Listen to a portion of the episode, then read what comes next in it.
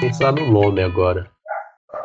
Não, a gente pode colocar, tipo, Jornal Nacional. Eu não sei, acho que não. É... Podia pegar qualquer jornal que o Boris Casoy apresentou e roubar o nome. Pode ser Jornal da Band? Pode ser, mas eu queria mandar antes um Twitter para Raquel Sherazade e pedir alguns conselhos. Não, calma. Deve ter alguma coisa boa. Se a gente, Deve. chamar, se a gente chamasse de. de jorn, boletim é, do Boris.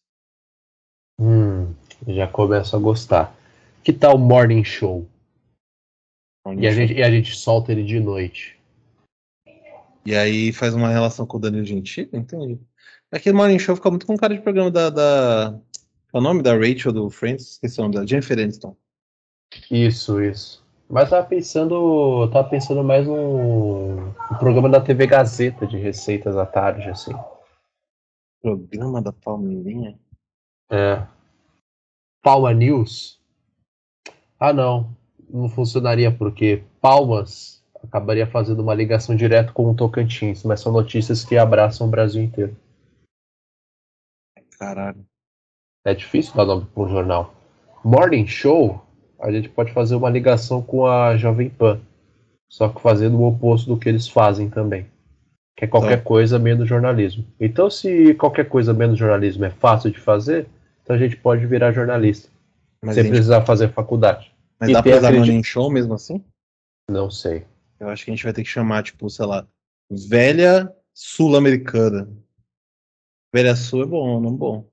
Porra, caralho, que difícil. A gente vai ter pensado isso antes. Por que a gente pensou isso depois? É... Ah, a gente pode se inspirar em nome de banda de punk rock dos anos 80 aqui no Brasil. Mas isso é foda, um jornal chamado Joelho de Porco. Velhas Virgens. Você falou punk. Isso é, isso punk isso é rock música, nacional. isso é música imoral. É, leite de macho. Leite de macho é, um- é interessante, mas eu acho que. Não sei se, ia deixar, se a galera deixar isso entrar no Spotify. É... Bom, não sei, acho que até a hora que a gente publicar, a gente decide o nome. Ou a gente abre uma enquete no Instagram do Resenha História. Caralho, eu acho que a eleição vai ser desse jeito aí, inclusive. Seria bom, seria Sim. bom, É uma enquete da Twitch. seria útil. Então vamos começando. Melhor? Melhor, né? Aproveitando que a gente já falou por 2 minutos e 50 sobre Porra. possíveis nomes para essa tentativa de telejornal sem a parte Tele. televisiva, é, seja muito bem-vindo, muito bem-vinda a essa tentativa de telejornal. Apresentado por mim, Gabriel Simão, e Bruno Tatalha. Bruno, tudo bem? Tudo bem, eu tô, tô um pouco confuso porque eu, eu tô um pouco triste agora que a gente perceber que a gente pensou tanta coisa sobre isso aqui e não pensou tipo um nome e, e você insiste que isso é um telejornal quando isso claramente é um pod-jornal, um rádio-jornal, mas eu acho que tem muito a ver com a nossa cultura de, de, de sentar de noite depois do almoço para ver William Bonner, depois da janta, né? Depois do almoço a gente vê o, o menino do, do- da piada do mamão. É, eu tô bem. Eu tô feliz porque a gente tem muita. A gente tem visto muita coisa boa assim nos jornais. Eu acho que é legal até compartilhar. É, não sei se você gostaria de já fazer um, um lead da- das coisas que a gente tem, tem para falar hoje. Que eu acho que só tem, só tem crime de guerra aqui, praticamente, né? Só notícia top. Só notícia top a gente vai trazer para vocês, porque a ideia disso daqui é, foi a seguinte: é, ao invés da gente ter o trabalho de pensar em pautas realmente construtivas e que tem um diálogo e uma relevância importante na vida de vocês que nos escutam e na nossa, a gente pensou por que não pegar as notícias da semana, aquelas que você não pode dormir ou não pode ir ao Outback e gastar 90 reais de uma cebola é, com molho de maionese, sem saber. Aí a gente começou a elaborar melhor essas coisas, começamos a ver notícias imperdíveis e cá estamos nós, tá certo?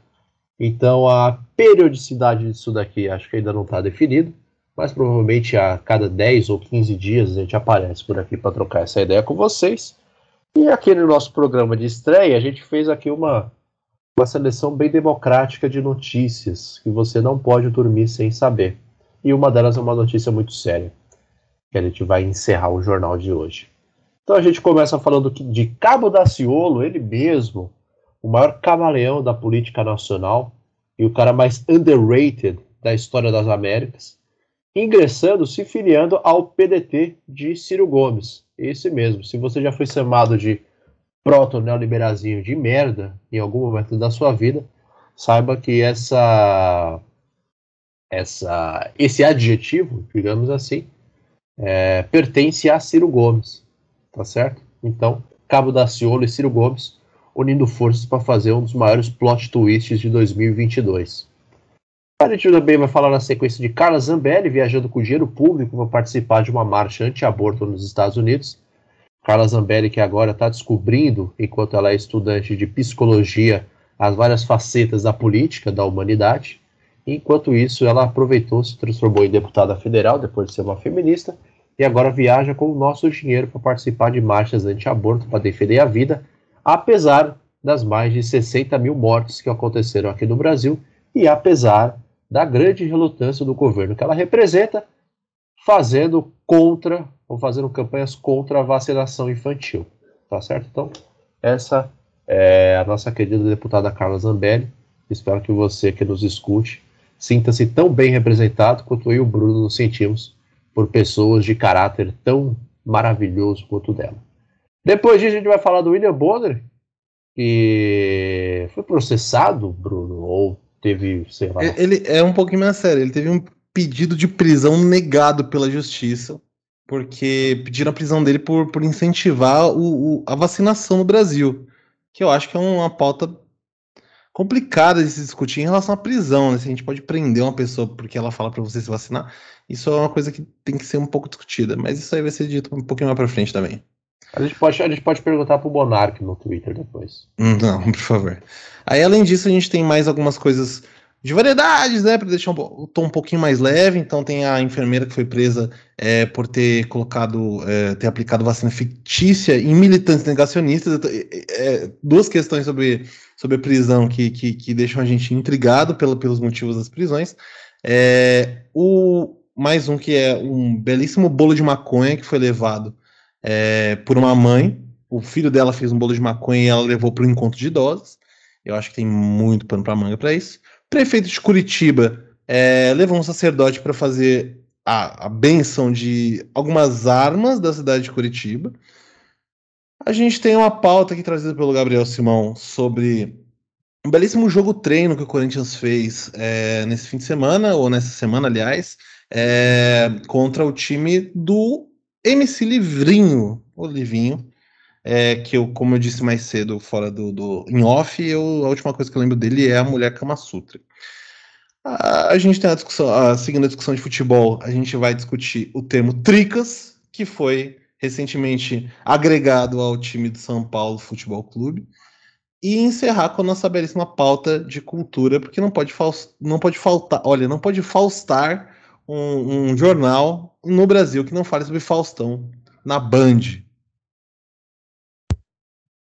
Eu acho que vale muito a pena, todas as vezes que a gente sentar para fazer isso daqui, deixar ali alguns temas fixos. E o primeiro que eu quero deixar é um resumo do programa do Faustão na Band da semana. Pô, se todo, toda semana for igual essa, vale muito. Vale a pena ter um jornal só para comentar o programa do Faustão. Exatamente. Existem vários, e existem canais informais que deveriam passar a ser formais, várias conversas do WhatsApp que deveriam passar a ser é, programas de TV, cara, falando sobre o, o Faustão na Band, simplesmente. Eu também acho. Mas enquanto a gente discute isso daí também, além do nome do nosso programa, desse telejornal sem a parte televisiva, vamos começar então do começo falando do nosso querido Cabo da Ciolo, então vamos lá, ó. da notícia do dia 19 de janeiro de 2022. Cabo Daciolo, aquele mesmo é, que denunciou para o mundo a importante conspiração da Ursal, vai integrar o PDT do pré-candidato à presidência Ciro Gomes, aquele mesmo que já foi amigo de Mamãe Falei. Um abraço para o nosso querido Arthur. É, Cabo Daciolo, que já também fez declarações de amor ao candidato pedetista, inclusive publicou em seu Twitter um abraço que deu ao pré-candidato, segurando uma Bíblia em mãos, com a seguinte legenda: Será uma honra, obrigado pelo convite. Se alguém afirmar, dois pontos, eu amo a Deus, mas odiar seu irmão é mentiroso, pois quem não ama seu irmão a quem vê, não pode armar a Deus a quem não vê. Isso, segundo o nosso querido Cabo da Ciolo, está em João capítulo 1, versículos 4 ao 20. E aí tem a foto dele abraçando Ciro Gomes. Uma das coisas que vale destacar na carreira de Cabo da Ciolo é que ele já foi é, filiado ao PSOL no Rio de Janeiro. Bruno, queria saber o que você pensa sobre esse aspecto da biografia do querido Cabo da Ciolo e sobre o abraço que ele deu em Ciro Gomes, selando assim a paz universal que Dalai Lama nunca alcançou.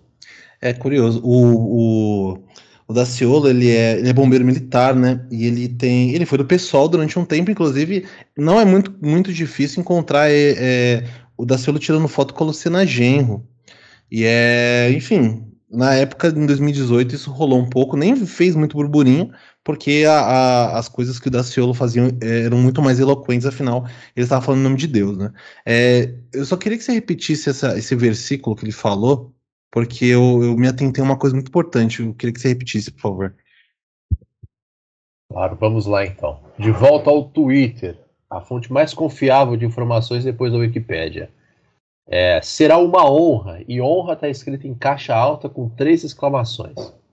Seguido por obrigado pelo convite, emoji de mãos juntas, e pela seguinte frase, o seguinte versículo: Se alguém afirmar dois pontos, eu amo a Deus mas odiar seu irmão é mentiroso, pois quem não ama seu irmão, a quem vê, não pode amar a Deus, a quem não vê. Então, assim, eu acho que ele faz uma metáfora entre. Eu, eu acho que ele tá falando do Cid Gomes, não é? É o irmão do, é o irmão do, do Ciro, não é? Eu não sei, mas eu acho que tem a ver com o filme do Homem-Aranha e a teoria do multiverso. Porque ah. presta atenção, ó. Pois quem não ama seu irmão a quem vê, não pode amar a Deus a quem não vê. Então, por exemplo, se eu não amo quem eu vejo, como que eu posso amar uma, um outro ser, uma outra entidade que não habita esse, esse universo?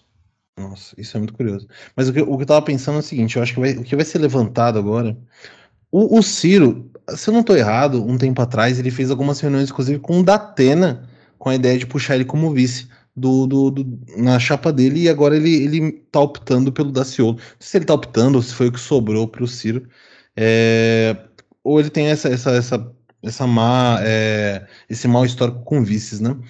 O que eu me pergunto é o seguinte: já que o, o, o Datena pulou fora do barco e o Daciolo é o cara que vai estar do lado dele na campanha, a pergunta que fica é: no segundo turno, o Daciolo vai acompanhar o Ciro até Paris ou ele vai ficar no Brasil para apoiar o candidato à direita? Esse é o primeiro questionamento. Então, assim, eu já entendi que o Daciolo ele desistiu do, do, discurso que ele tinha por conta da atuação do Bolsonaro. Ele percebeu que na verdade o Cristo era o anticristo, o Messias virou o antimessias. E ele, que estava mais ou menos alinhado com o Bolsonaro na época de 2018, ele, ele decidiu que, na verdade, a, a verdade é a Ursal. E ele vai ajudar a construir é, a verdadeira Ursal. Provavelmente o Fórum de São Paulo vai virar uma coisa do passado, ele vai virar uma proto-Ursal e o Daciolo deve ajudar a construir aí a nova união da, da, das repúblicas socialistas da América Latina. É, então, eu acredito que não tem como dar errado. E aí eu, eu estaria basicamente parafraseando Chico Barney, que com certeza vai votar no Ciro por causa do Daciolo, porque ele tem dessas, no, inclusive a gente vai passar mais pra frente falar do Faustão, ele votou num, num show de talento num cara que subia escada com a mão.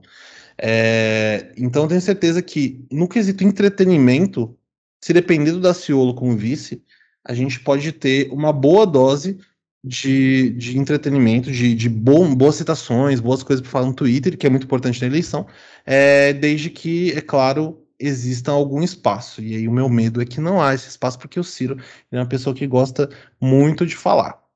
Então talvez o Daciolo só consiga falar quando o Ciro for para Paris. É, mas eu vejo assim o Cabo da Ciolo hoje como alguém muito mais centrado, inclusive ele está me lembrando muito é, Itachi Uchiha no papel dele de defensor da Vila da Folha da, do, dos bastidores na escuridão. Então acho que o Cabo da Ciolo pode cumprir esse papel da política nacional, agora nesse ano de 2022. É, defender o projeto da Ursal, que eu acho que ele está tá levando muito a sério essa, essa conspiração revolucionária, levando adiante e parafraseando, é, por meio de metáforas bíblicas, o, os discursos de, de Lenin. Então, assim, eu acho que o Cabo da Ciolo, ele tem noção que ele pode ficar em segundo plano. E ele tem noção de que o glória a Deus dele pode garantir é, a salvação, primeiro, do povo brasileiro, e em segundo, da Ursal, que é o grande objetivo, acho que, de, de todos os pedetistas. Talvez menos o do Ciro Gomes. Talvez o Cabo da Ciolo possa, não sei, acabar ascendendo como uma figura mais carismática que o Ciro, que obviamente ele é, e pode acabar assumindo o controle do PDT. E aí acabar se transformando numa espécie de Naruto, como o grande Hokage da Ursal e da sua grande metrópole, que será a cidade de São Paulo. E Buenos Aires como um centro produtor de, de, de empanadas, vinhos e trazendo de volta a produção do Corsa, que é um carro que nunca deveria ter saído de produção. Corsa saiu de produção? Saiu. Credo. Bom, na dúvida, se o Daciolo não tivesse a importância toda que a gente está é, profetizando aqui, com certeza o Ciro está chamando ele para que ele ore enquanto o Ciro viaja para Paris no próximo, na próxima eleição e que a, a viagem aconteça de forma tranquila. Passando para uma próxima pauta ainda dentro de política, nós temos nossa querida deputada Carla Zambelli, do já nem sei mais que partido que ela tá. É, e a notícia é do pragmatismo político. É, Carla Zambelli viaja aos Estados Unidos com dinheiro público para participar de marcha anti-aborto. Deputado bolsonarista viaja a Washington para participar de marcha contra o aborto em defesa da família. Além de três dias de estadia, Zambelli confirmou presença em jantar que custa 500 reais a entrada e ocorrerá no Trump Hotel. Eu achei barato esse, esse, esse, esse almoço, porque ele tá calculado em reais. 500 reais, pô, dá provavelmente uns 40 dólares, alguma coisa assim. E Na verdade, tem... não é nem um jantar. Eu acho que eles vão parar num food truck ali e comer alguma, alguma comida que os americanos chamam de latino. Tem aquela coisa, será que ela vai conseguir entrar no restaurante sem se vacinar? Ou ela vai ficar igual o Bolsonaro comendo lá de fora de uma pizzaria vagabunda? É, mas é interessante pensar que ela foi numa, numa marcha contra o aborto. Ela é uma deputada brasileira, né? E ela foi para uma marcha contra o aborto em defesa da família, que não é exatamente família brasileira, né? Porque o, se vai ter aborto legalizado ou não nos Estados Unidos, isso pouco importa para o Brasil, não vai fazer diferença nenhuma. É, mas eu achei muito interessante essa questão do jantar, porque eu fiquei me perguntando o que, que vai ser servido lá. E, assim, se, eu, porque a Carla Zambelli, eu não sei nem de que estado que ela é, mas essa questão de toda de almoço, usar dinheiro dos outros, me lembrou muito a situação do Cruzeiro. E eu fico me perguntando se a gente vai acabar na Série B igual o Cruzeiro. Eu acredito que não, que a gente já tá lá. Mas de repente a gente pode acabar correndo o risco de cair para a Série C junto com a Bolívia. E isso é uma certa preocupação. Eu vou seguir um pouquinho só com a notícia. Deputada federal Carla Zambelli, PSL ainda está no PSL, viajará nessa quarta-feira, dia 18. Eu acho que ela já viajou, foi, inclusive já deve ter voltado quando a gente está tá, tá gravando. É, a Washington, nos Estados Unidos, para participar de uma marcha contra o aborto ao lado do senador Eduardo Girão, do Podemos do Ceará. É, as informações são da Mônica Bergamo, então a gente está aqui lendo pragmatismo político falando sobre a Folha de São Paulo. Tudo comunista. A Após a repercussão da notícia, a bolsonarista declarou que bancará as passagens aéreas com recursos próprios, mas as três diárias do hotel serão pagas com dinheiro público da Câmara dos Deputados, porque é importante. A mulher tá lá. A gente tem que deixar ela. Vou deixar ela no meio da rua? Coitada. Porra. É, sabe o que é interessante? Tipo, eu vou bancar as minhas passagens. Aí você pergunta, tá bom, qual que é a sua profissão? Sou deputada federal. Falei, tá bom, então quem paga o seu salário? Não, contribuinte? Sim, então.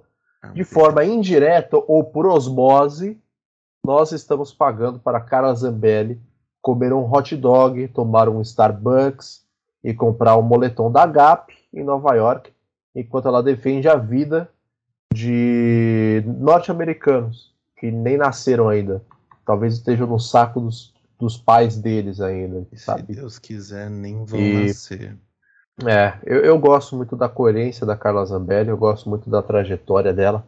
Acho algo muito curioso. Primeira vez que eu vi ela foi no Profissão Repórter é, em 2013, 2014, não sei, em que ela ainda fazia parte daquele grupo feminista Femen, se eu não me engano, ah. junto com Sara Inverno. Sara Isso, Sara Inverno, que foi abandonada por Bolsonaro, ficou magoadinha, acabou presa por achar que estava na escola e podia ameaçar um juiz da Suprema Corte como ameaça o coleguinha ao lado. Ficou presa, foi solta e, enfim, ficou magoada, não recebeu um Feliz Natal, não recebeu assim, uma cesta de frutas do presidente da República e acabou pulando fora do bolsonarismo. Ao contrário de Zambelli, que eu acho muito mais astuta, inclusive acho que o animal espiritual dela é a raposa, justamente por essa astúcia política dela. Por traçar essa trajetória do feminismo, aprender tudo sobre comunismo, aprender tudo sobre as táticas sórdidas dos petistas, comunistas, é, é, brigadistas de incêndio, qualquer palavra que termine com istas, e levar toda essa informação, todo esse repertório rico, é, para servir como arma para o governo do nosso querido presidente Jair Bolsonaro. A gente está vendo como o resultado de toda essa informação está refletido de maneira positiva no país. Então, se a gente pegar o Brasil em todos os índices que ele está, nas últimas posições, e virar de ponta cabeça, e nós virarmos de ponta cabeça, a gente vai ver o Brasil liderando tudo, absolutamente tudo. E isso é um trabalho de contra-inteligência que não se dá o crédito devido a Carla Zambelli. Inclusive esse jantar. Eles fazem esse jantar de, de fachada quando na verdade é um encontro com a CIA. Tipo o Sérgio Moro que se encontrou com o FBI, entregou parte da produção industrial pesada do Brasil de bandeja para o FBI, quebrou e destruiu vários postos de trabalho, e agora a gente tem aqui várias construtoras, vários postos de trabalho fechados, que contribuem para os 14 milhões de desempregados e abre espaço para o empreendedorismo norte-americano. Então a gente está fazendo esse intercâmbio cultural da miséria, Bruno. Então, personagens como Carla Zambelli e Sérgio Moro não recebem o devido valor por essas gigantescas contribuições do mundo invertido para o PIB nacional e o IDH do povo brasileiro.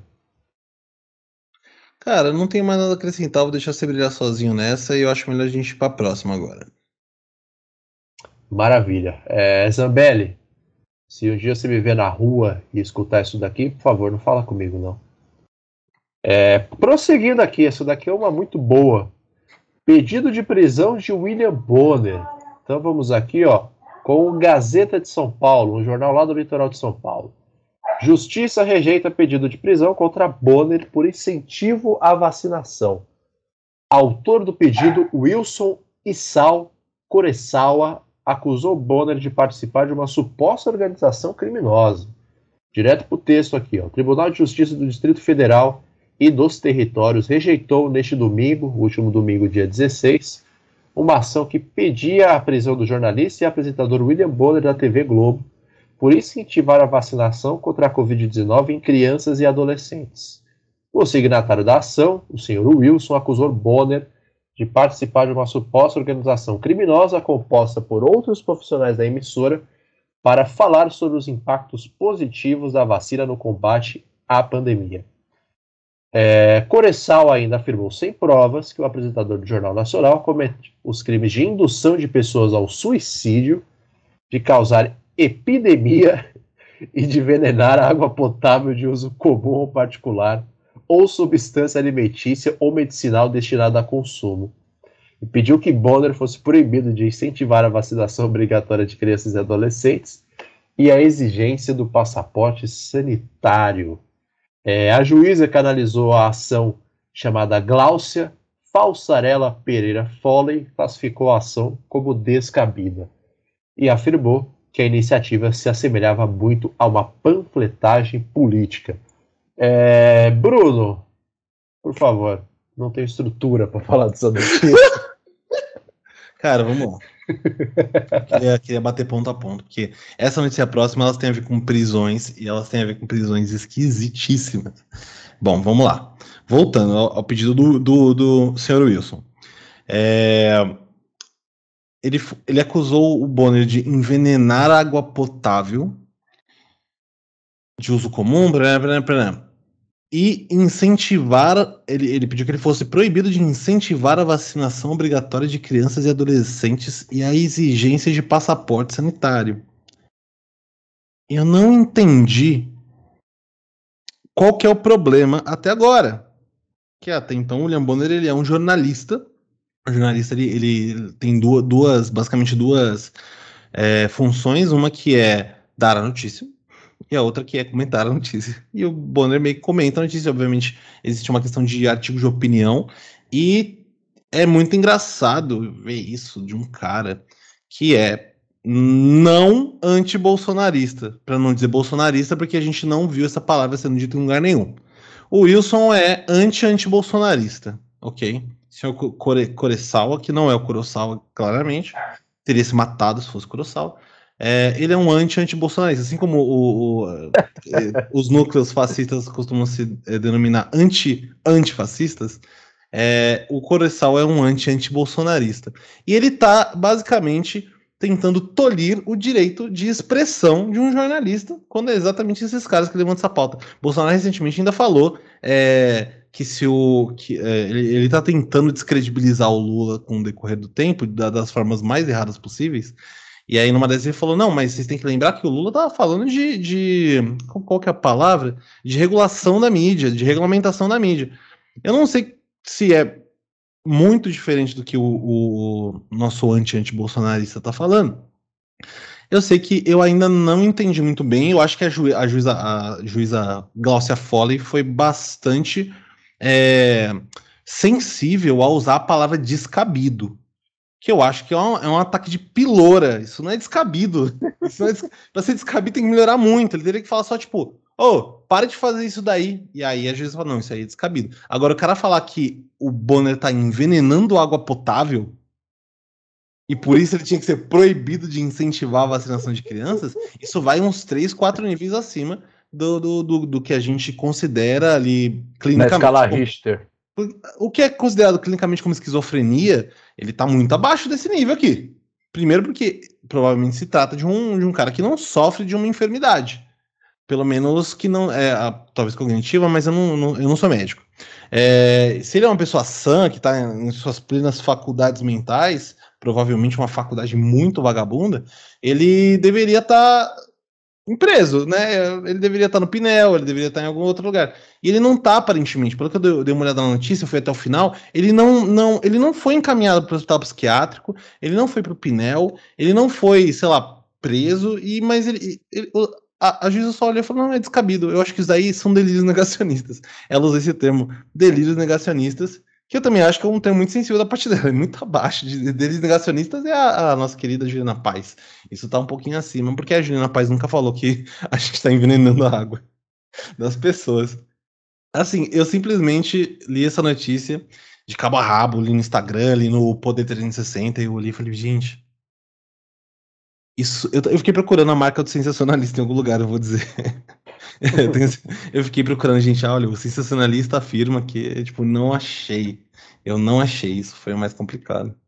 Eu, eu penso o seguinte, eu, eu, tenho algumas, algumas teorias que eu queria partilhar com vocês. A primeira delas, que eu acho que é a que fala mais alto comigo, que isso tudo se trata de um pedido de socorro da parte do nosso querido Wilson. É, eu acho que ele precisa de um abraço, de alguém que escute os problemas dele e que essa ação que ele moveu contra o William Bonner talvez fosse essa tentativa, sabe, de alguém virar para ele e falar: Wilson, é o seguinte, e fora dos stories, você tá bem? Sabe, eu, eu acho que, que essa pode ser um, um, uma primeira razão racional e também irracional ao mesmo tempo dele ter dele ter feito esse delírio negacionista, como, como a juíza classificou. Penso também que, na verdade, assim como Carla Zambelli, o nosso querido Wilson, é um contra um contra-espião, então é alguém que se faz de bolsonarista, que não é muito difícil, enfim, ele é, não limpa a bunda quando vai no banheiro, não escova os dentes, enfim, não, não, não lê qualquer tipo de coisa mais a fundo, mesmo que seja uma idiotice. Ele é alguém que, que, que lê as coisas de uma maneira rápida, enfim, ele é, ele é um suposto defensor da liberdade nessa primeira camada. Só que na camada mais a fundo, ele é um agente comunista, um agente petista, um agente infiltrado do Lula, que está reunindo material e informação para dar munição para o candidato saber se defender das eleições. Então, por exemplo, o Lula está falando do, do pré-sal, está falando da importância do Brasil voltar a controlar toda a cadeia produtiva de combustíveis fósseis. Aí, de repente, está lá o Bolsonaro, qualquer outro alucinado, fala: ah, nove dedos, seu pinto é pequeno. Como você responde uma, uma provocação dessas? Como que você reage a uma provocação dessas? Sabe? É, eu penso o seguinte: se um dia eu estou andando na rua, eu acabo participando sem querer de uma pegadinha do Silvio Santos, eu não sei como reagir.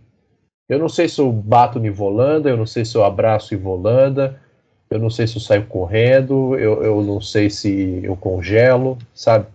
Então eu, eu pensei muito nisso, tive que praticar empatia quando, quando li essa, essa notícia do William Bonner. Porque eu não saberia reagir se eu estou no debate político, a uma provocação dessa. Sabe? Porque o negócio é tão descabido, é tão fora da escala Richter das coisas. Eu estou lá falando do PIB, estou falando lá da pandemia, estou falando se o Silvinho dá conta ou não de treinar esse elenco estrelado do time do Corinthians em 2022. Aí o cara simplesmente me puxa e fala: ah, cara, você é, você é careca. Sabe? É, e, e, e, claramente o Silvinho só é calvo, né? Ele nem chega a ser careca. Sim, então, tipo, é, é, acho que é o mesmo nível, sabe? Acho que tá ali. Então eu acredito muito que o nosso querido Wilson é um contra-agente a favor do lulismo. E tá dando munição pro candidato petista saber reagir a situações como essa. Eu acho que é por aí. Porque, é. sinceramente, eu acho que o título da matéria em qualquer língua que você leia, é um absurdo e é autoexplicativo. Eu acho que deve ter sido uma atividade prazerosa para o redator do jornal ter escrito essa matéria também. Porque é um negócio tão inacreditável que é aquilo que você falou. Fiquei procurando o selo do sensacionalista em algum lugar, ou esperando o encerramento do vídeo do Porta dos Fundos, que podia ser uma sketch do Porta dos Fundos também. Pô, ia brilhar um no finalzinho, né? Ia ser muito bom. E mas é, é, pelo, pelo que os, os, rumores dizem, talvez você esteja certo, inclusive, e, e aparentemente se trata de um Lulo maoísta fabiano, o nosso querido senhor Wilson. É, mas eu acredito que é o seguinte, vamos lá. O Bonner não foi a única pessoa que teve problemas com prisão nessa semana. Eu gostaria de tratar de um caso um pouquinho mais tranquilo, que foi a enfermeira em Palermo, que foi presa por aplicar vacina fictícia em militantes negacionistas. Notícia do pragmatismo político também, a gente está muito petista hoje. Então, a notícia é a seguinte: Itália. Militantes antivacinas subornaram a enfermeira para receberem vacinação fictícia. Eles buscavam a obtenção do comprovante sem de fato serem imunizados com fármaco crime foi filmado secretamente pela polícia. A polícia de Palermo, na Itália, anunciou no sábado 15 a prisão de uma enfermeira devido à aplicação de doses falsas de imunizantes contra a Covid em ativistas contrários à vacinação. Eles buscavam a obtenção do comprovante sem de fato terem recebido o fármaco. De acordo com a publicação do Twitter, a Força de Segurança afirmou que a autora de vacinações fictícias será investigada por falsidade ideológica e peculato, ou seja, subtração ou desvio de dinheiro ou bem público. Em um vídeo que acompanha a mensagem, a enfermeira é flagrada por uma câmera de segurança despejando a dose de imunizantes num tecido antes de realizar a aplicação em uma pessoa. É, aí já é, eu, a notícia em si parece uma coisa até um pouco diferente do que ela é de fato, principalmente quando você compara com a questão do William Bonner. A impressão que tinha tido a primeira vez quando eu, quando eu li só a, a notícia, eu falei, gente, essa mulher ela estava zoando os militantes e, e, por acaso ela foi presa. E nem era o caso, né? Ela foi, ela de fato, ela foi subornada aí pela galera.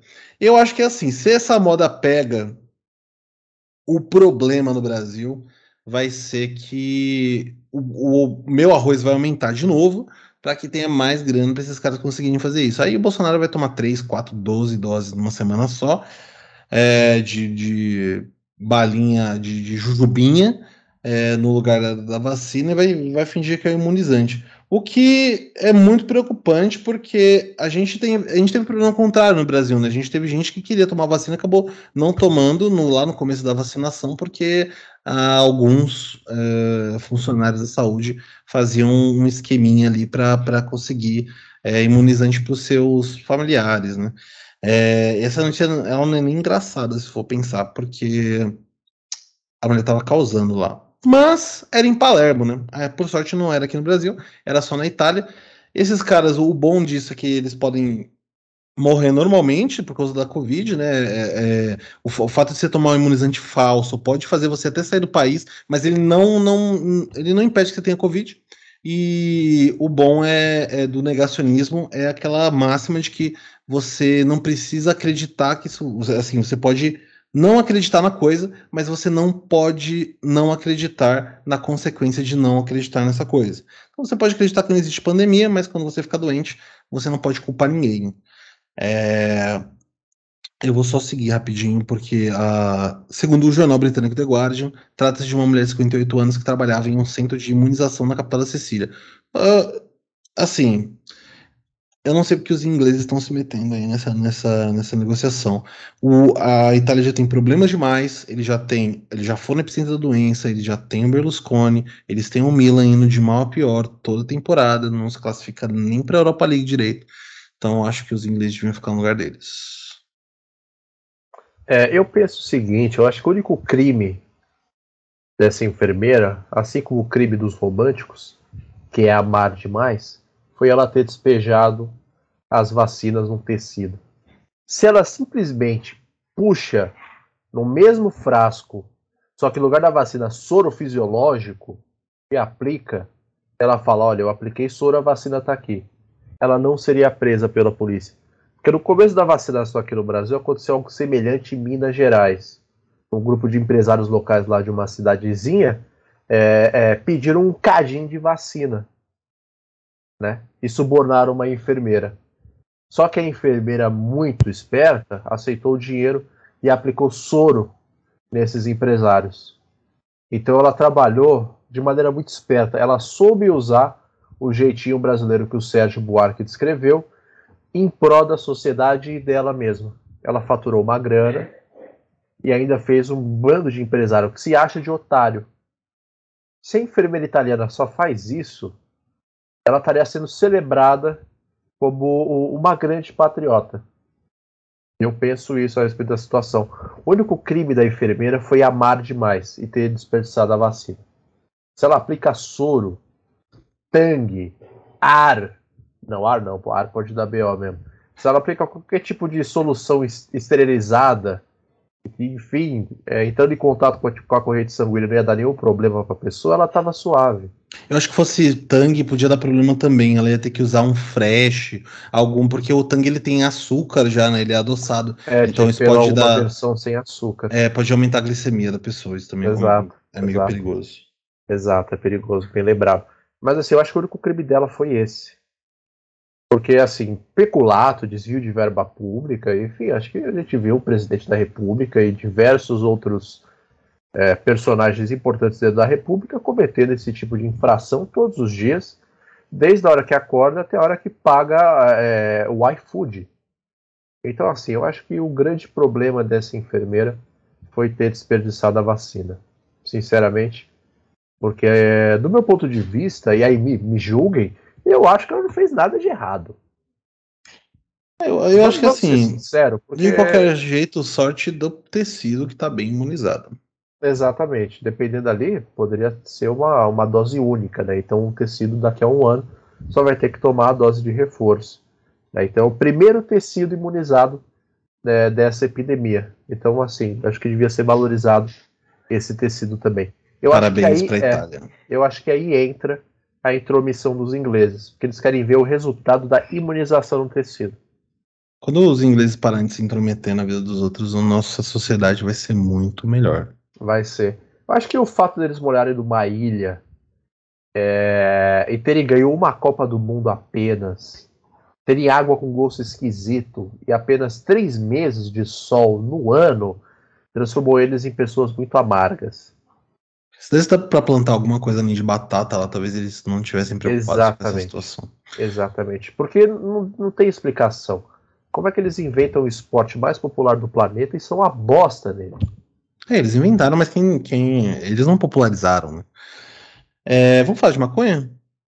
Vamos, por favor. Sempre bom falar de drogas.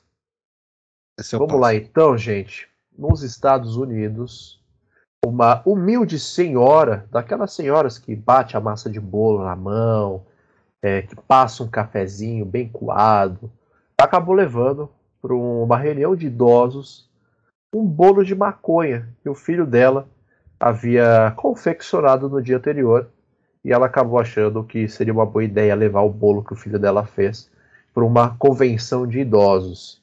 Vamos aqui para o texto. Uma mulher de 73 anos viu um bolo de chocolate feito pelo filho em casa e pensou que seria um bom quitute para dividir com seus colegas de jogo de cartas. Ih, rapaz, se fosse aqui no Brasil não tinha dado BO, mas vamos lá. Um jogo de cartas no centro de idosos na Dakota do Sul, nos Estados Unidos. No entanto, pouco depois de comer o bolo, o grupo que consumiu começou a apresentar sintomas adversos, deixando-os com medo de terem sido envenenados. Uma investigação policial averigou por fim que o bolo estava batizado com a maconha. Minutos após ingerirem os alimentos, os idosos disseram que passaram a se comportar de maneira estranha. Alguns ficaram sorridentes e leves, enquanto outros relataram um sentimento de desconforto e tiveram medo de estarem envenenados, disse um funcionário do centro de idosos. Ou seja, os idosos experimentaram felicidade a primeira vez na pois é. terceira é. idade e estranharam. Acharam aquele esquisito, é foda. Né? É, acharam felicidade esquisita. O consumo de maconha não é legalizado na Dakota do Sul. E o filho que preparou o doce foi preso por posse de substância ilegal. Michael Coranda, de 46 anos, contou como contou ter comprado cerca de 450 gramas de manteiga de maconha numa viagem que acabava de fazer ao Colorado, onde o uso recreativo é permitido. Ele disse à polícia que fez metade do bolo com a manteiga. É, eu acho, eu acho duas coisas. Primeiro que vacilo do filho de não saber a, a, as leis locais sobre o uso recreativo de maconha, né? E vacila um cara de 46 anos morar com a mãe também e não avisar a mãe, hipótese alguma, que não poderia levar aquele belo bolo. É, esse é o primeiro ponto da notícia. Segundo, depois é, eu vou pesquisar como que é essa tal de manteiga de maconha, para ver qual que é, como que produz essa manteiga, se ela é vegana ou não. É, para o nosso querido Bruno, obviamente, que ele é vegano. E terceiro, é, a felicidade que os idosos experimentaram. Por mais que seja uma felicidade artificial, fictícia, assim como a vacina da Itália, é uma felicidade. Eu acho que o fato dos idosos não experimentarem tanta felicidade assim, pelo menos nos Estados Unidos, acabou assustando demais. E eu fiquei, eu fiquei com pena deles nessa parte. Porque se isso acontece aqui no Brasil, primeiro que é, é jogo de carta, jogo de azar acontece em cassinos e bingos ilegais. Principalmente ali na região do Brasil, para você que é de São Paulo. Ou um jogo do bicho ali, do lado de um, de um bar, de uma lotérica, de uma padaria que tem nos bairros é, mais quebrados ali. Então, assim, é, você come o bolo, toma um café, faz uma aposta do tigre e tá tudo certo. Você volta para casa e dorme. Dorme muito bem. Então, assim, eu acho que faltou um pouco de maturidade desse grupo de idosos também para saber enfrentar essa felicidade artificial com, com o devido respeito e a devida maturidade que a situação é, pedia, Bruno. Cara, assim, sinceramente, o que. É, parece fanfic. É, essa história não faz sentido, porque assim, mano, imagina que você. Tudo bem que ele é um estadunidense, né? Mas imagina que você. Você tá usando uma substância legal, certo? Que onde você mora é uma substância legal. Por mais que tenha comprado um lugar legal, ok, ok, ok, ok. E aí o que você faz? Olha, eu usei, um, você não tá com a erva de fato, né? Você tem uma manteiga que é feita com essa erva e você decide fazer um bolo. Só que o problema não é você decidir fazer um bolo, é você decidir fazer um bolo deixar a porra do bolo de bobeira. para sua mãe pegar. Isso é burrice, é o tipo de burrice que só o americano faz. E é, é cara, é, assim, ah, não vou fazer um bolo, eu vou fazer um bolo de maconha e vou deixar esse bolo na cozinha. com uma redomazinha de plástico, e de repente, se minha mãe quiser dar uma bicada, tudo bem. Cara, e, e assim, é, eu não tenho. Eu não tô uh, confirmando que eu tenho nenhuma experiência com isso. Mas comer pedaços muito grandes de, de doces, de confeitos, feitos com maconha, é muito perigoso, porque se você pegar um pedaço muito grande, o efeito é muito, é muito impactante, é muito violento. Então você não fica só felizinho, você fica chapadaço. Sim, eu não vou afirmar que eu já fiz isso duas ou três vezes, mas é, por exemplo, comer um, um, um As biscoito... nossas fontes informam que acontece sim, isso. Sim, sim. Aquele, você pegar um cookie de maconha, se você comer aquilo inteiro, você tem pelo menos umas seis horas de chapação, com certeza. Fica bobo, você fica zonzo, você sai da realidade. Você lembra do Big Lebowski? Você basicamente vive no Big Lebowski. Então, assim, não é, é, é, por uma questão de segurança pública, você não pode deixar isso é, você não pode deixar com que isso possa ser confundido é, com um confeito normal. Então, assim, se você vai fazer essa cagada, pelo menos deixa um, um post-it falando: mãe, isso aqui é de maconha. É, não come porque eu posso ser preso. Então, assim, pelo, um bom senso de pelo menos avisar sua mãe que você tá fazendo confeitaria de maconha, sabe? Eu acho que faltou esse, esse, isso da parte do, do menino. O menino que tem 40 e poucos anos. Aí, quando eu vi a notícia, mãe leva bolo de maconha feito pelo filho para encontro de idosos, eu imaginei que era um adolescente. Imaginei que era alguém que estava fazendo curso de economia básica na escola e que acabou fazendo um bolo de maconha sem querer ou por querer. Obviamente, sem querer é um pouco mais complicado. Mas ele, ele fez, não foi de propósito, o cara saiu do estado para comprar, mó trampo. Não sei como, como que é a viagem da Cota do Sul pro Colorado, mas você comprou meio quilo, eu tenho certeza que isso não é barato, assim, pelo que eu, pelo que pessoas que eu não são tão próximas a mim, assim, sabem? É, não é caro, não é barato comprar essa quantidade de, de maconha.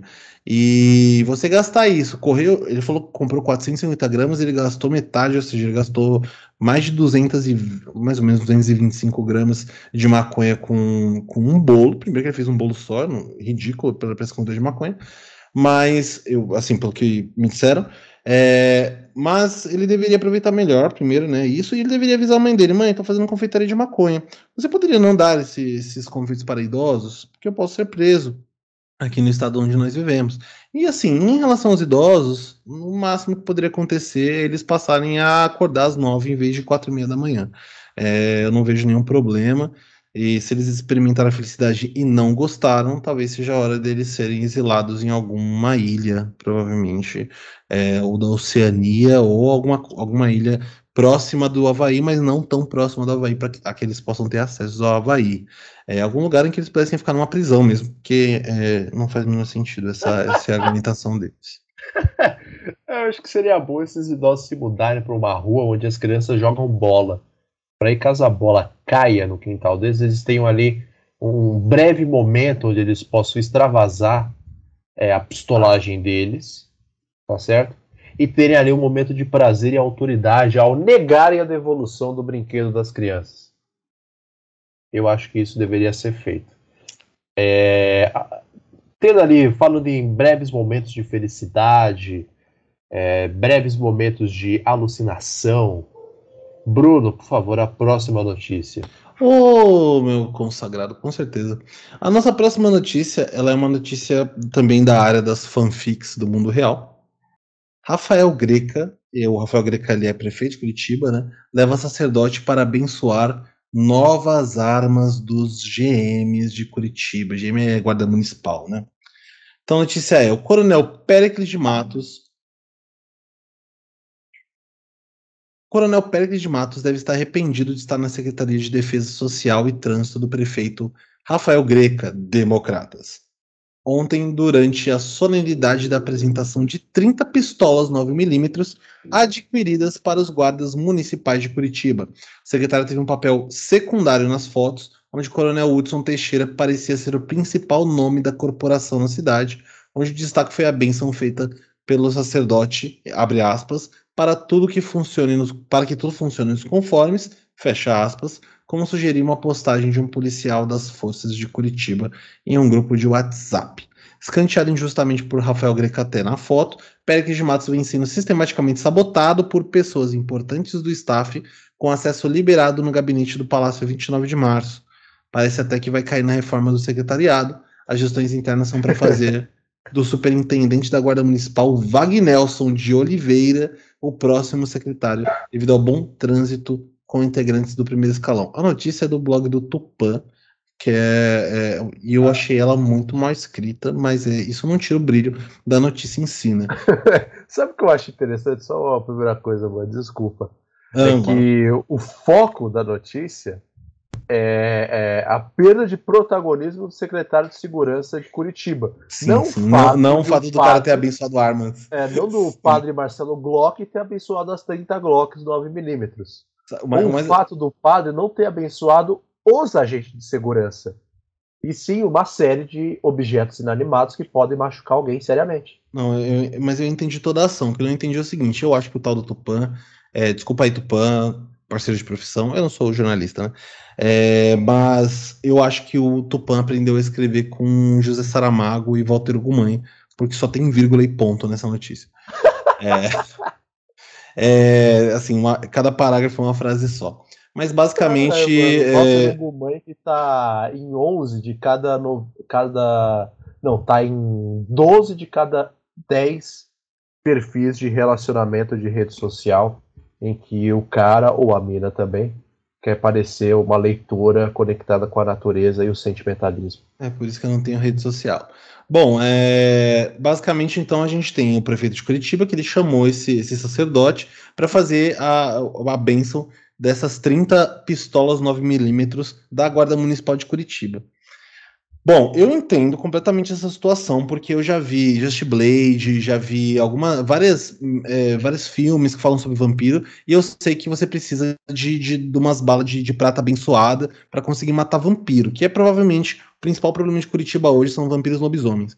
É, eu vi aqui na foto, não tá aparecendo, mas eu tenho certeza que em algum lugar aqui dessa sala você vai encontrar estacas de prata, cruz de madeira e várias outras coisas que são usadas para para lutar contra o sobrenatural. Aparentemente, dois desses guardas municipais são o Jim e o Sam Winchester.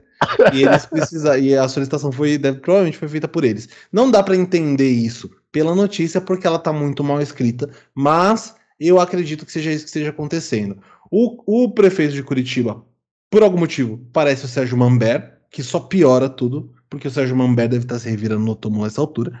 E mas o importante é que essas pistolas 9mm elas estão abençoadas. E eu tenho certeza que é o seguinte, eles precisavam de um armamento mais pesado, só conseguiram as pistolas 9mm e botaram a benção do sacerdote para dar uma tunada nas armas. É tipo comprar uma skin nova no, no CS GO ou no CS 1.5, que era o que eu jogava. E provavelmente isso é uma, é uma forma aí lateral de você conseguir potencializar o poder da polícia, é, a polícia que é a Guarda Civil Metropolitana, que nem é exatamente uma, uma assim, vocês são grandes agentes de segurança pública, mas é uma, é uma força militar menos é, não tem o mesmo prestígio de um policial civil, de um policial federal, de um. Não tem prestígio. Muito, eu ia falar menos importante, mas a forma como você colocou ficou muito melhor. É exatamente é. isso. É, eu lembro que, que há, sei lá, uns, há, não tantos anos atrás, nem armamento tinha a Guarda Municipal. Pelo menos em São Paulo. Agora eles têm armamento, armamento bento, velho. Tipo, a gente tá evoluindo muito, muito rápido. É, tem uma, tem uma tropa de elite da GCM aqui em São Paulo. Eu acho que eles vão começar a receber até lampião daqui a pouco, para conseguir se iluminar as casas à noite. É, cavalos, vai ficar tudo muito louco. E, e aí, assim, é, eu, fico, eu, tô, eu, eu fico um pouco preocupado que a gente reúne esse tipo de notícia e à medida que a gente vai lendo, a gente vai criando um Brasil e, e obviamente um mundo também, porque a gente já falou dos Estados Unidos e da Itália, que eu não quero viver a gente está criando uma. Um, um, se, se, você for interpretar o mundo através das notícias que a gente traz, você vai tentar sair desse mundo. E aí, obviamente, você pode começar a usar drogas muito pesadas, você pode começar, você pode acabar comprando um PlayStation 4, instalando Tony Hawk, Pro Skater 1 e 2 e PES 2022, que é de graça, e, e se alienar do resto da sociedade, porque a gente não quer viver numa sociedade com armas 9mm bentas. Principalmente porque eu não sei quem é sacerdote. A gente tem tido problemas com alguns sacerdotes até famosos, como João de Deus, por exemplo. É, imagina os que não são famosos. O que esse cara tava fazendo? Onde esse cara veio? Tem procedência? Puxaram a capivara desse sacerdote antes dele abençoar? E se ele abençoou ao contrário? As armas começam a tirar para trás e os caras começam a se matar, entendeu? Então, assim, eu acho que faltou um pouquinho de perícia também do, do, do prefeito de Curitiba. Faltou, faltou, faltou, faltou. O sacerdote não é nem citado, eu nem lembro. O sacerdote é citado? É, não, não fala o nome do não, sacerdote. Porque o cara tá mais preocupado com, com Exato, exato. O, o, padre Marcelo Glock aqui da notícia é um anônimo. Né? É um anônimo. Eu, te, eu, tenho, eu tenho duas coisas para comentar sobre isso. A gente mude a notícia e comece a falar da coluna de esportes. Primeiro, é, o, o nosso querido Dr. Vitor, da Secretaria de Segurança de Curitiba, está perdendo espaço e vai cair. Isso já é um fato. Vai. Ele não Segundo, tem nenhuma notícia decente sobre o, sobre o caso. É. Segundo, o secretário o prefeito de Curitiba, perdão, nosso Rafael Greco, prefere abençoar e transformar em apelonas 30 pistolas Glock 9mm, que é um problema que o, que o nosso querido Bruno já bem alertou aqui. A gente não sabe o que, que pode acontecer com essas armas é, upadas circulando pelas ruas de Curitiba. E uma segunda coisa que eu queria falar aqui, por último, é que esse problema de vampiros, lobisomens e sobrenatural tá, tá se alastrando em Curitiba, é um problema real de muito tempo, principalmente na época de frio, outono, inverno, onde um monte de turistas daqui de São Paulo, um monte de vampiros é, dos bairros da Lapa, da Moca, Santa Cecília, vão para Curitiba para tirar foto no Jardim Botânico.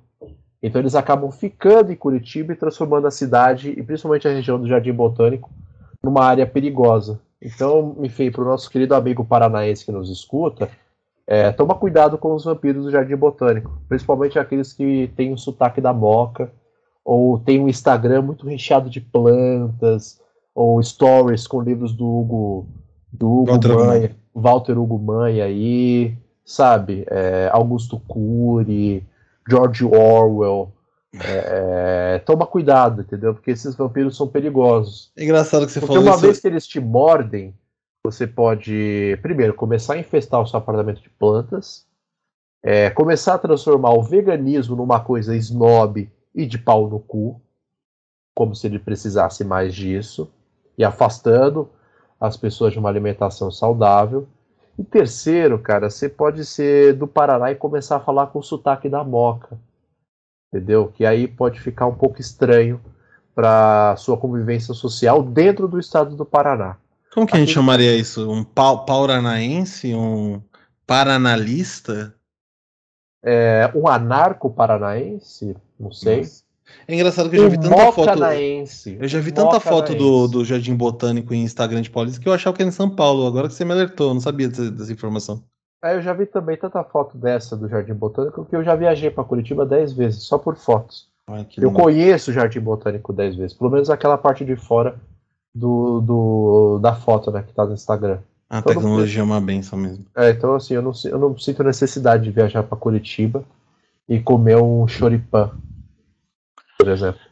Esportes. Ah, essa é a parte boa. Agora a gente está chegando aqui na parte de esportes, a gente destaca duas notícias importantes que aconteceram nessa semana. Então, durante a semana, o time do Corinthians realizou um amistoso de preparação para o Campeonato Paulista que começa na próxima semana ganhando do Audax Osasco por 1 a 0 gol de Duqueiroz. Mas essa não é a parte importante da notícia, muito menos abrir aqui uma mesa redonda a respeito da capacidade técnica do Silvinho como manager do time do povo para o ano de 2022. Não, não, não. A parte importante é que MC Livrinho está de volta ao futebol depois da sua passagem meteórica no São Caetano que eu não me lembro se acumulou gols, cartões ou assistências. Acumulou só Caetano, né? Isso. Ele agora faz parte do elenco do Aldax, que, se eu não me engano, vai disputar a Série A2 do Campeonato Paulista, a segunda divisão do futebol de São Paulo, pela equipe osasquense, que já teve, ou tem ainda, dentro ali do, do seu quadro de diretores, o campeão do mundo, Vampeta, que tem ali como grande marco da carreira aquela cambalhota completamente bêbado no Palácio do Planalto em 2002, celebrando de maneira adequada o Pentacampeonato Brasileiro. É, Bruno MC Livinho, da música, de volta ao futebol. Agora ele não aparece mais apenas em amistosos comemorativos de final de ano. Ele pode disputar é, real o campeonato paulista, superando aí é, Cartoloco como maior homem da internet, das artes, de maneira geral, a participar do futebol. Eu, assim, é, eu pensei no Cartoloco também quando, quando, quando eu pensei no, no, mas eu acho que ele tá, ele tá mais próximo do, do, Ele tá mais próximo do Fred, né? Do Desimpedidos, que ainda tá por aí jogando e que, inclusive, poderia ser qualquer jogador de São Bento aí é, numa temporada para jogar. Eu não sei nem se o São Bento está no A1 nesse momento. Mas, só para te, te levantar um número, o jogo foi 2 a 1 tá? Ele não foi 1x0, não, porque teve um, jogo, um gol do Roger Guedes, além do gol do Duqueiroz, e teve um gol contra do Gabriel. Ou seja, no, no, na notícia que a gente está trazendo, que, que ela foi trazida por conta de uma foto que foi postada no Instagram do Paulinho sendo marcado pelo MC Livinho, é, não teve gol do MC Livinho. Eu não sei nem em posição que ele joga. Ele joga lateral, ele joga de, de atacante, eu não, eu não, sei onde ele joga. Eu sei que ele tá velho, ele tem 27 anos já, não devia estar tá jogando, não.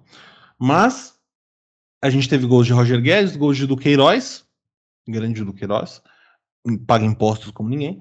E a gente teve um gol contra do Gabriel, já começando bem aí a temporada 2022, com um prenúncio do que vem pela frente. É, só queria levantar de novo a bandeira de que o, o Silvinho não é careca, ele é simplesmente calvo, porque ele é muito preocupado com a situação do Corinthians. E a gente espera que ele seja demitido assim quando ele for eliminado do Campeonato Paulista. Eu, sinceramente, não tenho mais nada além disso para dizer sobre o Corinthians nesse momento. Bom, agora vamos até a Barra Funda, onde o nosso querido Tricas. o Tricas. O Tricas anunciou aí nesse mês de janeiro alguns reforços interessantes para a sua temporada de 2022, que terá Rogério Ceni mais uma vez como seu treinador. É, Nicão, maior jogador da história do Atlético Paranaense, multicampeão. Nicão tem mais título que o Atlético Mineiro, cara. Para você ter noção no cenário nacional e internacional também. É, Nicão é o novo camisa 10 do Tricas que vai contar também com os reforços do bom, bom jogador de meio campo Patrick, ex-internacional. Na transação Lisiero, agora aí São Paulo foi para o Colorado, e o Patrick agora jogará no meio do São Paulo. Gosto do Patrick como jogador, acho um bom jogador, acho que pode, é, se não for contagiado pela preguiça e soberba que ronda o estádio do Morumbi há mais de uma década, talvez, talvez ele faça um gol em clássico. Além do Patrick, o São Paulo também contratou o lateral direito, Rafinha, conhecido como Rafinha Gatorade. Será um homem que, Rafinha... que joga de sunga, né? É, será que o Rafinha, não satisfeito em afundar um tricampeão da América, vai afundar um segundo tricampeão da América? E mais, em um ano consecutivo ao outro? Fica aí a, a, a dúvida a respeito dos reforços do Tricas para a temporada de 2022 que conta também com a tentativa nessa última semana aí da rescisão de contrato do camisa 9 matador Pablo, e até hoje eu não entendi porque que ele ainda está no São Paulo. Ele é matador de torcedor do São Paulo, inclusive. Exatamente, exatamente. Assim, falando real, você ficou. Obviamente que a gente não é São Paulino, um, mas. abra, você... Um abraço pro Barolo, inclusive. O Barolo. É, Barolo é um barulho. incrível.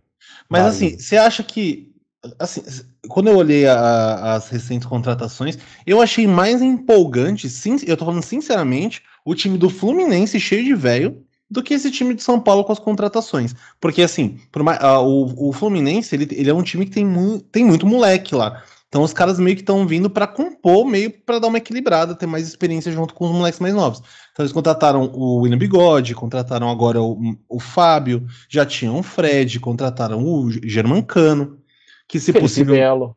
Felipe Melo, o Germancano, que se possível fará o L muitas vezes. É, o Felipe Melo, que se possível dará carrinhos e brigará muitas vezes também.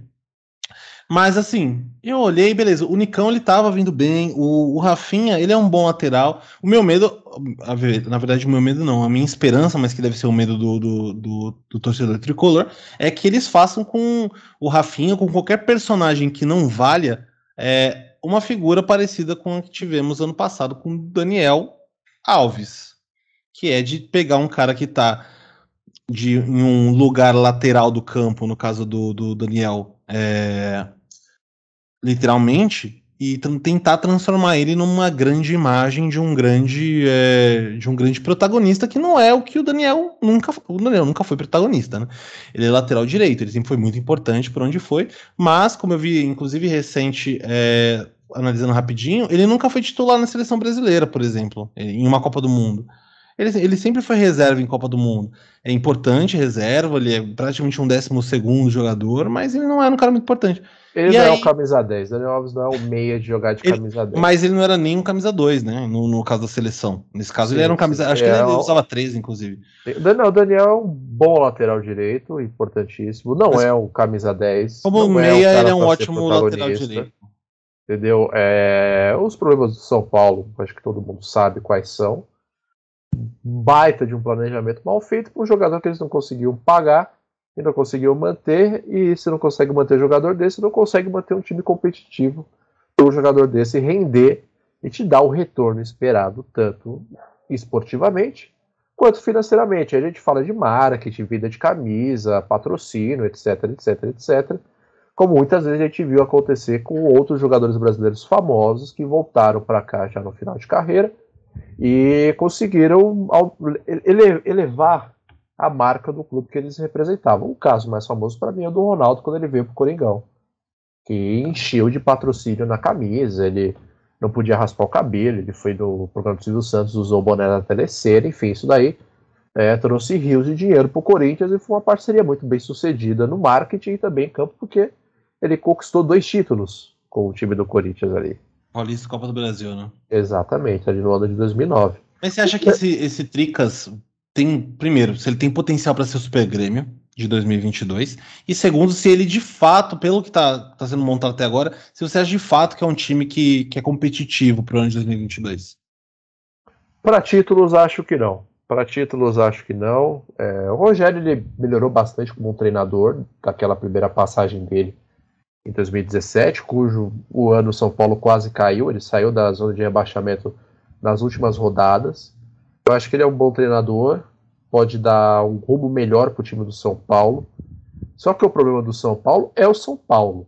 Não é nem o Rogério, não é nem os jogadores, é, é o São Paulo como todo. E o Rogério Senna ali, ele pode acabar sendo mais um no meio dessa bagunça e pode acabar se frustrando, como se frustrou no final do ano passado. É, e pode acabar saindo a qualquer momento né, durante essa temporada. Vai depender dos resultados da equipe. Porque gosto do Nicão, acho um belo jogador, gosto do Patrick. O Rafinha no Flamengo ele foi melhor. No Grêmio, é, junto com outros jogadores, foi, uma, foi horrível e acabou dando no que dando. No Flamengo ele segurava mais a onda, porque tinham caras lá dentro que mandavam mais no vestiário do que ele, então ele acabava é, funcionando muito melhor como um cara do elenco, um cara do grupo, um cara mais experiente, é, que conseguia contribuir muito mais para o time. No Grêmio ele não conseguiu ser isso, por outros problemas que o Grêmio teve durante o ano. E no São Paulo eu acho que é perigoso que isso acabe se repetindo. Porque vamos ver ali as figuras de liderança que o São Paulo tem. Né? Acho que o Miranda é a grande figura de liderança, mais experiente. Ou deveria, né? Ele não, tem, não foi tanto assim no ano passado. É, é o ano do São Paulo foi ruim, né? É, o Miranda eu continuo vendo assim como uma figura mais importante dentro do São Paulo, termos de liderança, por, por toda a história que ele cons, cons, conseguiu construir dentro do São Paulo, foi campeão, etc. É, jogou com o Rogério, foi treinado pelo Murici, que também está lá. Uhum. Então eu acho assim uma, uma figura de liderança importante. Mas fora ele, cara, vamos olhar assim, né? É, é, Volpe, goleiro nota 6 para baixo. Famoso goleiro nota 6. É, e tipo assim, o Fábio tava dando sopa, não sei porque o São Paulo não contratou o Fábio, não, mas eles têm goleiro, cara, Fábio. É, o Thiago Volpe é muito bom goleiro. Ou não ligou, falou, Fábio, quer vir para cá? Porque, pô, acho que o Fábio com 41 anos é melhor que muito goleiro que tá na Série A e tem metade da idade dele. É... A gente tem Arboleda. Tem King Naldo. King Naldo. Putz, mano, os caras pagam pau pro Reinaldo, eu não entendo. Sabe? É... Tem ali também Vitor Bueno, que eu não sei se saiu ou vai sair do time. Tem o Sara. Tem o Gabriel Sara que o Barulho não gosta, acha que é, um jogador. Sara e suas Sarazetes. Sarazetes, um beijo para Sarazetes. Igor Gomes também fica, sabe? É, enfim, tem alguns jogadores ali no time do São Paulo que permanecem, permanecem com importância dentro do elenco do time titular, que eu não sei se um Nicão e um Patrick e um Rafinha conseguem realmente mudar é, o espírito do time. Não é nem acho que questão de é, método de treino, treinador, etc. Eu acho que o problema é o São Paulo mesmo, como instituição. É uma soberba muito grande, é uma prepotência muito grande, que acaba levantando a antipatia de todo mundo e a alegria dos rivais. Então, assim, é. ganhou, ganhou o Paulista, mas porra, o resto do ano foi, foi horrível. O Campeonato Paulista não pagou as contas do São Paulo. Isso que é uma grana no Paulista. Mas o Tricas tem um, um setor ofensivo, agora, principalmente agora com a saída do Pablo, a saída do Pablo, inclusive, fortaleceu muito o setor ofensivo de São Paulo, né? Porque... É, ele é tipo, ele é tipo a quarta opção do setor ofensivo de São Paulo. Acho que tem Caleri, o, o Rigoni, o Rigoni, que eu acho bom jogador. O Luciano, também, que o quando tá Luciano. tá bem, joga bem. É, mas o Luciano é aquilo, né, mano? Canela de vidro. Canela de vidro. É, o, o Pablo fazia mais a função de menos um, né? Ele costumava entrar para ter só 10 em campo. Mas ele. Pra onde que ele vai, o, o Pablo? Ou não vai? Provavelmente para casa dele, que deve Todo ser na Granja que... Viana ou em Cotia. Ah, eu lembro é, que você falou mais da... cedo. Mas é, ele, ele tá trabalhando aí da rescisão de contrato com o São Paulo. Você falou que não sabia por que, que ele ainda estava no São Paulo, mas ele, ele é, porque... aquele jogo que ele, que ele jogou, que ele tem, ele tem um, cláusulas contratuais que indicam que quando ele faz um, um determinado número de jogos, ele tem é, renovação automática. E aí ele teve uma dessas aí no ano passado, verdade, ninguém avisou verdade. o Rogério Senna que ia rolar, ele botou o cara em campo e o cara ganhou um ano de contrato. Verdade, verdade. Caramba, mano, que, que lucrativo ser jogador de São Paulo. Vou mandar o meu currículo pra lá. Boa. Esse, lá, mano, jogo na meia, nas laterais aí, em qualquer lugar. Já que e tá assim, Pelé, hein? Léo Pelé, bem lembrado. Tem Léo Pelé também no São Paulo. Então, assim, é, são três bons jogadores que São Paulo contratou. Porém, eu acho que o problema do São Paulo de muitos anos ainda se reflete dentro do elenco, com alguns jogadores que ele citou aqui que já estão há alguns anos no time titular do São Paulo e nunca rendeu. Né? Então, por exemplo, Igor Gomes, só para a gente partir para a pauta de cultura, é, ele nunca vingou como um jogador de base que se prometia. Né? Então, por exemplo, não foi um David Neres, não foi um Anthony, não foi um Lucas. Então, assim, ele te vê jogador bom do São Paulo, ele fica pouco tempo no time, já vai para Europa e, é pro Ajax. e joga lá. É, joga no Ajax ou vai para a Ucrânia, sei lá. E o Igor Gomes não, não teve, não aparenta mais ter é, é, essa possibilidade na carreira dele, sabe? Então, ele me lembra muito o Alexandre Pato em termos de disposição dentro de campo, em termos de energia. É um cara que sabe jogar bola, mas sabe, meio foda-se para as coisas. É, o, é, a impressão que o Igor Gomes me passa. E agora sim, falando do, do Tricas, é, Tricas que foi um, um, apelido usado propositalmente pelas redes sociais do São Paulo na apresentação do Nicão nessa semana. Então, assim, é, é um apelido que o próprio time dá para ele mesmo e não pensa nas consequências, não pensa o que o, os rivais podem pensar e automaticamente vira motivo de piada, talvez seja um mau presságio para o ano do São Paulo. É, agora a cultura, Bruno, para a gente fechar aqui com chave de ouro. Bom, eu queria. Vamos lá. A gente tem uma pauta de cultura que é muito importante, porque a gente está tendo aí agora, essa semana, em que é a semana que a gente está gravando, a gente teve a estreia do Big Brother Brasil 2022, que é um reality show mais importante do, do, do Brasil, obviamente. E só que ele é a coisa mais reality que tem na TV brasileira nesse momento, mas não é o maior show acontecendo na TV brasileira nesse momento. O maior show que ocorre na TV brasileira nesse momento é comandado por Fausto Silva. É o Faustão na Band. Faustão ele abriu aí, ele ficou um tempo é, com, a, com o nome do programa é, para ser revelado. A galera achava que ia ser Perdidos na Noite, porque era o nome do programa que ele apresentou há mais de 30 anos no, na, na Rede Bandeirantes. No final das contas, eles inventaram um nome ainda mais criativo, que é Faustão na Band. O nome do programa do Faustão na Band é Faustão na Band.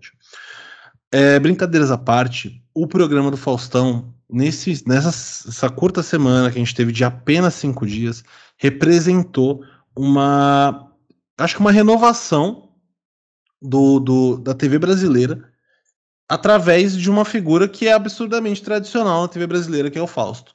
Ele estreou aí o programa dele, é um programa muito longo, se for comparar com o tempo que ele ficava em, em ao, ficava no ar na Globo, que dava mais ou menos umas 3, 4 horas. Ele tá fazendo programas diários, segunda a sexta, das 8 e meia até as 10 e meia da noite. São duas horas de programa todos os dias. E ele, uma, ele levantou uma coisa agora nessa, nessa semana que eu não vi há muito tempo. Que eu acho que essa, essa é provavelmente a pauta mais séria que a gente está trazendo aqui. O Faustão ele trouxe no primeiro programa, na segunda-feira, Zeca Pagodinho, seu Jorge e Alexandre Pires, e agora na, na, na sexta-feira o Leonardo. Beleza, a gente já viu essas figuras circulando no programa do Faustão, no Domingão e tal, mas o que eu queria me atentar é que os caras fizeram shows ao vivo. Assim, obviamente que o programa é gravado, mas eles não estavam cantando playback, eles estavam cantando ao vivo, com a plateia e todo mundo interagindo. E isso é gigante, porque o, essa, essa questão de, de, de música ao vivo na TV, ela é muito tradicional. Ela tem 50, 70. Peraí, anos 60 foi quando? 40, 50, 60 anos. Faz 60 anos que a gente tinha os festivais de música popular na TV, na, na, na Record, na Excelsior, na, na na manchete, e isso se perdeu com o tempo, ninguém mais, enfim, as pessoas passaram a não ligar, principalmente a partir dos anos 80, questão do chacrinha, ficar fazendo show, 200 shows à noite, os caras faziam playback em todos, mas o Faustão trouxe isso de novo, e eu acho que são ótimos presságios, principalmente se essa estrutura que ele trouxe essa semana, ela se mantiver na semana que vem, se, a, se o fogo não baixar, porque eu sinceramente fiquei muito empolgado em assistir o programa. É, eu assisti, não assisti todos os dias, eu assisti, se eu não estou errado, três ou quatro programas. Então ele fez o, o teve churrascaria do Faustão na sexta, que ele levou o, o, Leonardo, o filho dele, e a mulher do filho dele, que eu conhecia por ser a namorada do Resident Evil, Virginia Fonseca, que aparentemente não é namorada do Resident Evil mais, inclusive ela tem um filho com um outro cara que não é Resident Evil. Então eu acho que eles não estão namorando mais ainda vou confirmar isso. É, e o Leonardo fazendo show adoidado, puta show. O show do seu Jorge Alexandre Pires foi gigantesco também. O show do, do, do Zeca foi muito grande, porque o Zeca ele é provavelmente o maior showman da história do Brasil, principalmente nos últimos 30, 40 anos. O, porém, um pesar que é o, o Zeca tá ficando velhinho. E aí deu para perceber melhor agora nesse, nesse programa. Ele tá, tá com voz de tiozinho, já sabe que tiozinho começa a contar uma história, depois ele não sabe mais porque ele tá contando. Aí você pergunta uma coisa, ele fala outra que tem nada a ver uma coisa com a outra. Você fala uma história de 83, ele busca uma de 94 para explicar de 83, no final ele fala de uma de 72 e não chega na de 83. Você pergunta de novo, ele fala que nem lembra mais. Ele tá velhinho. O Leonardo também, ele tava meio travado, mas eu acho que isso tem a ver com outras coisas que ele usa, que não é exatamente a idade. É, mas eu achei que foi muito show o programa do Faustão. Ele, ele ofereceu muita coisa, ele tá prometendo uns quadros muito. Assim, pensando na, na Band como não sendo a nem a terceira maior emissora do Brasil, o show produzido pela Band no programa do Faustão é muito grande. Ele é, é, ele tem cara de bater de frente com a Globo toda noite, se eles conseguirem manter essa, essa, essa frequência aí que tá rolando, ou pelo menos a qualidade do, dos primeiros programas. Eles têm um show de talento absurdo, absurdo. Eles lançaram lá um. Tinha um maluco, como eu falei mais cedo, que ele tava. É, o Homem dele, Bananeira. O Homem, é bananeira. Homem Bananeira. O rolê dele era, era andar de ponta cabeça, subir escada, descer escada, beber água, de, de ponta cabeça, que era bizarro. É, mas o, ele tinha um trio de, de, de, de, voz ali que era muito bom. Acho que inclusive o nome deles é trio. É uma galera fazendo teatro de sombra que era muito sensível, velho. Era muito bonito. Eu falei, mano, que é, é, é impressionante ver esse tipo de coisa na TV. É o tipo de coisa que a gente vai ao teatro para ver, ou vai em uma em, em equipamentos culturais para ver, vai num centro cultural. E a gente tava vendo aquilo na TV. Eu achei isso muito grande. É, e eu senti que tinha um foco muito grande em apresentar um material de qualidade, que eu não sentia no Faustão no, na Globo há muitos e muitos anos. O Faustão, ele meio que já, ele já tava naquela toada que ele tava ali na, no, no, no, domingão, fazia bem mais de 10. Assim, desde que o Gugu saiu de evidência, que não era muito preocupante o que, o, o que ele fazia ou deixava de fazer. Tinha os é pontos ele, altos. Ele, ele, ele, ficava encaixotado entre o fim do futebol e o início do Fantástico. É um tempo muito curto. É, e, o Faustão e, e era tempo. sempre as mesmas atrações, não dava para desenvolver melhor o programa. Ainda tinha coisa boa. O Dança dos Famosos sempre foi um programa muito bom. É, o Quem Chega Lá era um programa muito bom. É, o, tinha um núcleo de humor, tem um núcleo de humor que é muito que, que é muito amigo do Fausto, o Ed Gama adora o Faustão. É, que pessoas que são muito gratas a ele, ele deu uma projeção para uma galera. Mas Sim, não, o Anderson assim, Nunes estava lá essa semana no arquivo confidencial. No arquivo, não, não, não, não, no arquivo pessoal. Ah. O arquivo confidencial ficou lá na Vênus Platinada. Entendi. E a dança dos famosos ficou lá e agora ele tá fazendo a dança das feras. E eu achei que era uma mistura da dança dos famosos com cachorrada VIP. Aparentemente não era isso, não. Os cachorros ficaram de fora.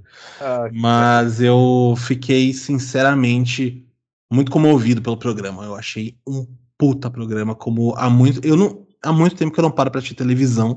E assim, eu não tenho TV em casa, mas eu paro abrir o YouTube todo dia para ver o programa do Faustão. E tomara que continue com essa, com essa frequência aí.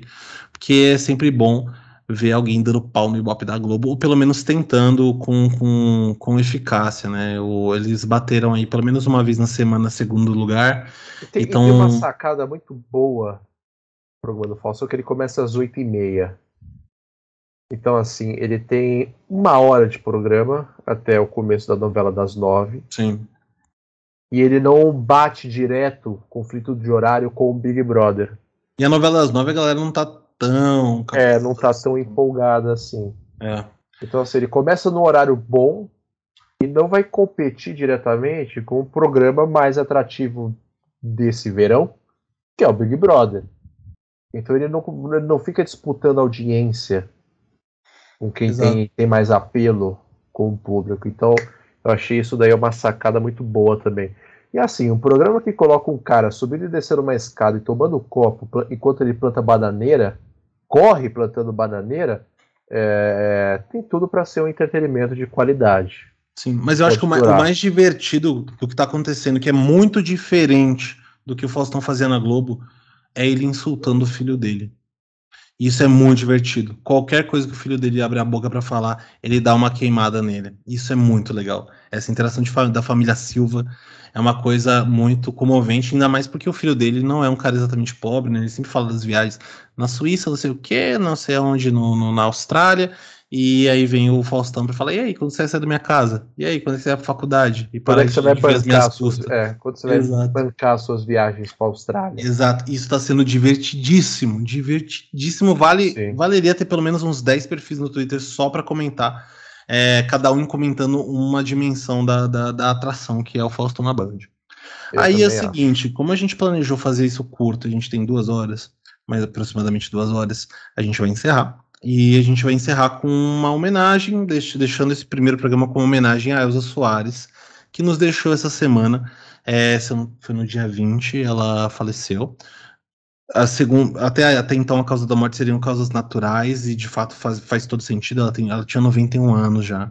É, eu lembro que eu vi um show da Elsa em 2015, se eu não estou errado, na virada cultural, e ela já estava fazendo show sentado, ela já não conseguia ficar em pé no show, isso já faz sete anos quase. É, eu lembro até da, da Beth Carvalho nos últimos anos de vida que ela fazia, ela fazia o show deitada no, no, numa, numa cama assim. É, lembrava alguma coisa assim. Ela, mas assim, a Elsa, ela era uma personagem com uma força gigantesca, mesmo com 90 anos, ela era muito relevante. Ela sempre foi muito importante. E aí até dei uma olhada aqui a, a Uh, ela foi destaque em vários jornais internacionais, no New York Times, no The Guardian, no The Spiegel alemão, no Le Monde Diplomatique da França, no Al Jazeera. É, o Simão até me, me falou que a, a própria Beyoncé reagiu à morte dela. É, era uma figura gigantesca, cara, é, e é, é, impressionante que a gente ainda fala. Ela, ela morreu no mesmo dia do. do na, no mesmo dia do mês que, que o Garrincha morreu. E é importante falar isso porque a gente muita gente ainda atrela a imagem da Elsa ao Garrincha. O Gar, é, é, tem vários relatos de que eles tinham um relacionamento super complicado, super abusivo, e a Elsa ela virou uma figura ao seu, no, seu, no seu meio mais talvez até mais importante do que o Garrincha no meio dele. Ela virou uma figura muito. Uma, uma figura que era uma fortaleza. É, e, e, ela foi, principalmente nos últimos anos, desde, eu falei 2015, desde esse momento, que ela voltou a ter relevância na, na, na, no cenário nacional, ela lançou só pedrada, uma coisa atrás da outra. Se não estou errado, em 2018 ela tinha lançado Mulher do Fim do Mundo. De lá para cá ela tinha feito trabalhos muito pontuais e muito assertivos. E aí a gente deixa esse, esse, esse programa como homenagem a Elsa que morreu agora nesse dia 20 de janeiro de 2022. É isso, gente. Vão atrás e escutem a discografia de Elza Soares, que muito da cultura e da música brasileira tem e ainda vai ter durante muitos e muitos anos influência direta ou indireta de Elza Soares. Tá certo? Então esse programa ainda sem nome vai ficando por aqui. O que, que, você acha de, de é, resenha urgente? Hum. Hum. Fiquem tentado. Vamos jogar para os colegas internautas responderem. Eu só queria ah. deixar registrado aqui ainda. É, durante a semana. Enfim, esse programa aqui sem nome volta daqui a 10, 15 dias. Não se preocupe, a gente avisa de alguma forma. É, se inscrevam lá, se inscrevam não, sigam o arroba Resenha Histórica no Instagram, é, escutem o Resenha Histórica, que em breve vai voltar aí com o nosso programa tradicional, e também com outras novidades, além dessa daqui. Ah, e muito importante, é, no Instagram, toda quinta-feira, essa dupla que vos fala aqui no dia de hoje, está fazendo manchetes jornalísticas é, sensacionalistas ou seguindo o mesmo roteiro desse programa aqui, divulgando notícias bem elaboradas, muito aprofundadas e críticas sobre coisas que você não pode dormir sem saber. E para esse tipo de coisa, a gente deu o nome do que, Bruno? É Nova Gazeta Resenha. Exatamente. Toda quinta-feira no Instagram com plantões exclusivos se acontecer alguma coisa interessante no Big Brother Brasil. Sim, sim. Tá certo? Então a gente vai colocar isso daqui no Spotify, no Anchor, no Google Podcasts, no Apple Podcast, qualquer outro agregador de podcast que exista nesse mundão afora aí. No tá Deezer certo? também? Se der pra colocar, a gente põe. Ah, Senão mas... também é azar do Deezer. Azar deles. Tá certo, meus caríssimos telespectadores. Nos vemos então no próximo jornal. Muito obrigado, se cuidem, usem máscaras, tomem a terceira dose da vacina, bebam água e tchau.